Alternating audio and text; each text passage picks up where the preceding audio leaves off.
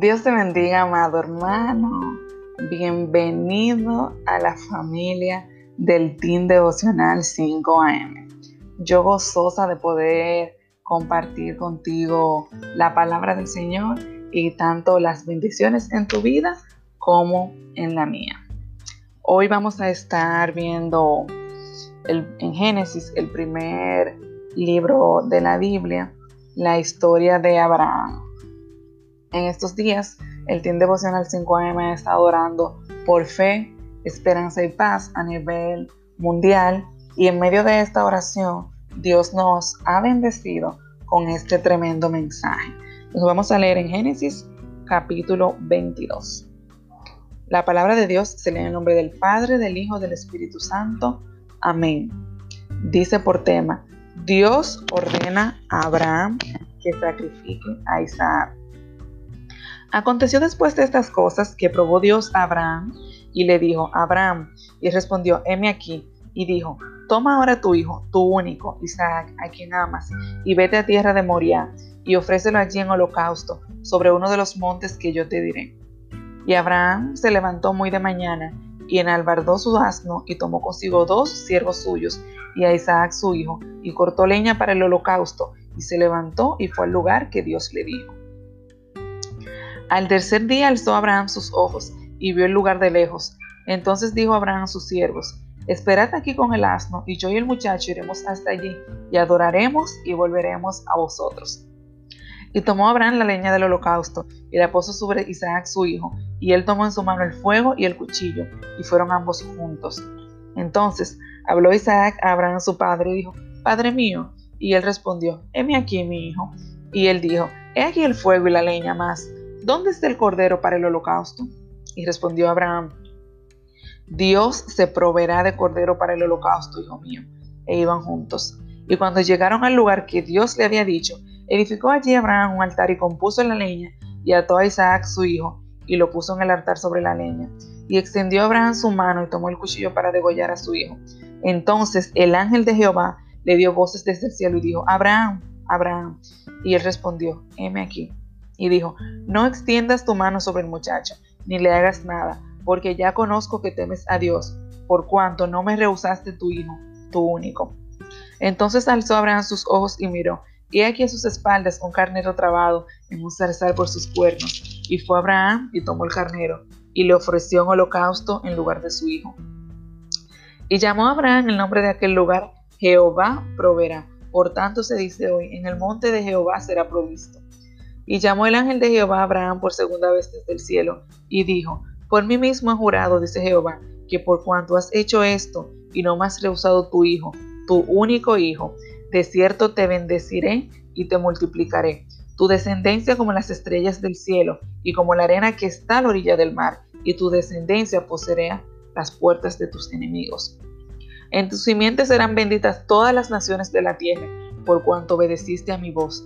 Y volvió Abraham a sus siervos, y se levantaron y se fueron juntos a Berseba, y habitó Abraham en Berseba. Aconteció después de estas cosas que fue dada noticia a Abraham diciendo, He aquí que también Milca dado a luz hijo Anacor tu hermano, Uz su primogénito, Bus su hermano, que el padre de Aram, Sed, Aso, Pildas, Gilfaf y Betuel. Y Betuel fue el padre de Rebeca. Estos son los ocho hijos que dio a luz Milca, de Nacor, hermano de Abraham. Y su concubina, que se llamaba Reuma, dio a luz también a Teba, a Gam, a Taz y a Maca. Amén. Qué bella esta palabra, ¿verdad? Aquí el Señor tiene mucho que enseñarnos.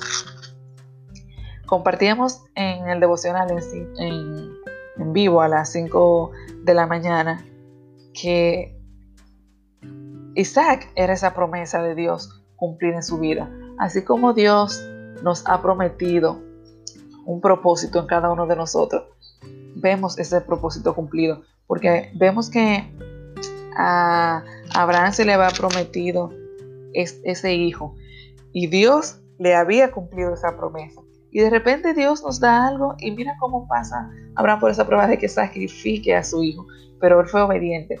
Pero y lo que me llama la atención es la confianza que Abraham tenía puesta en Dios. Porque podemos ver en el versículo cuando el mismo Isaac está inquieto porque vamos a hacer un sacrificio, vamos a hacer un holocausto, pero ¿dónde está lo que se va a sacrificar?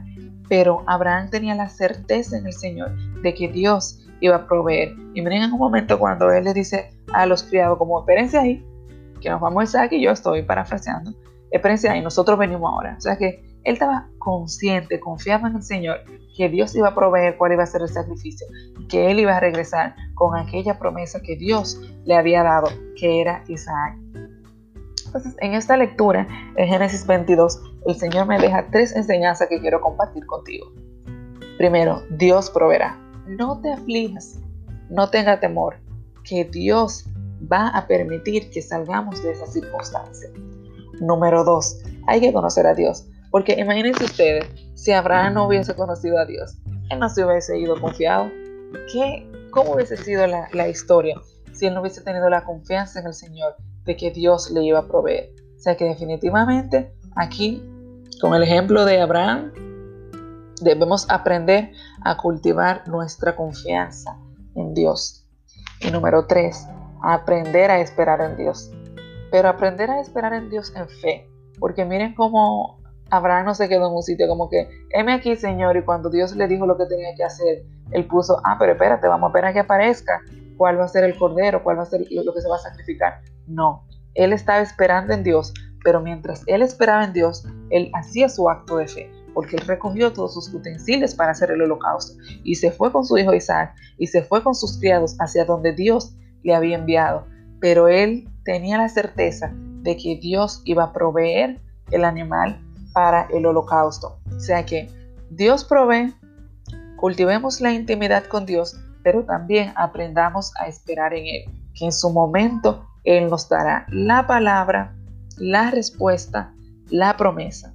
En su momento veremos cumplir la obra de Dios en nuestras vidas. Así que mientras llega ese momento, esperemos pacientemente en Jehová, porque Dios cumplirá su palabra. Dios te bendiga y ve confiado que Dios está con nosotros.